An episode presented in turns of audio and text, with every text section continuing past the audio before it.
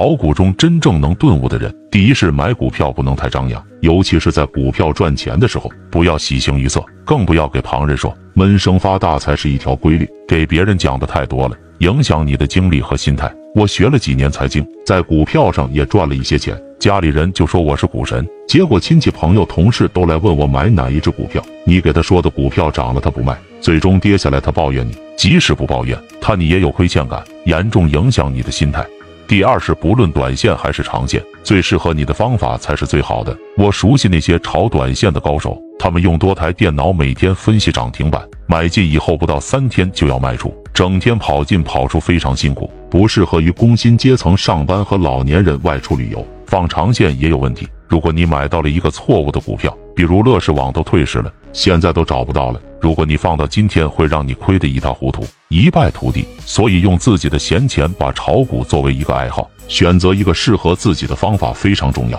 第三是要关注国家的发展方向，对新兴产业更加关注，只买有潜力的新兴产业股票。这些股票买进以后，即使套牢，只要不卖，将来一定会使你赚钱。炒股如一场修行，而修行的过程往往是孤独的。能忍受孤独，你才能领悟股市的真谛。炒股中真正顿悟的人的思想，往往是常人无法理解的。由于在炒股过程中习惯了一个人，习惯了孤独，而在真正悟道之后，思想达到一定境界，又很少找得到能和自己交流的人，也就注定炒股真正能顿悟的人，经常是一个人独处的。炒股中能真正顿悟的人，都有一套自己的投资理念。我认识一个朋友，他九零年代入市，从八千做到现在的一个亿。我认真听了下他的投资理论，他认为短线就是搏杀，没有几个人能赚钱，只有中线布局即将启动的低位股才是王道。炒股中真正顿悟的人，渐渐已经看透了人性，透析了事物的本质。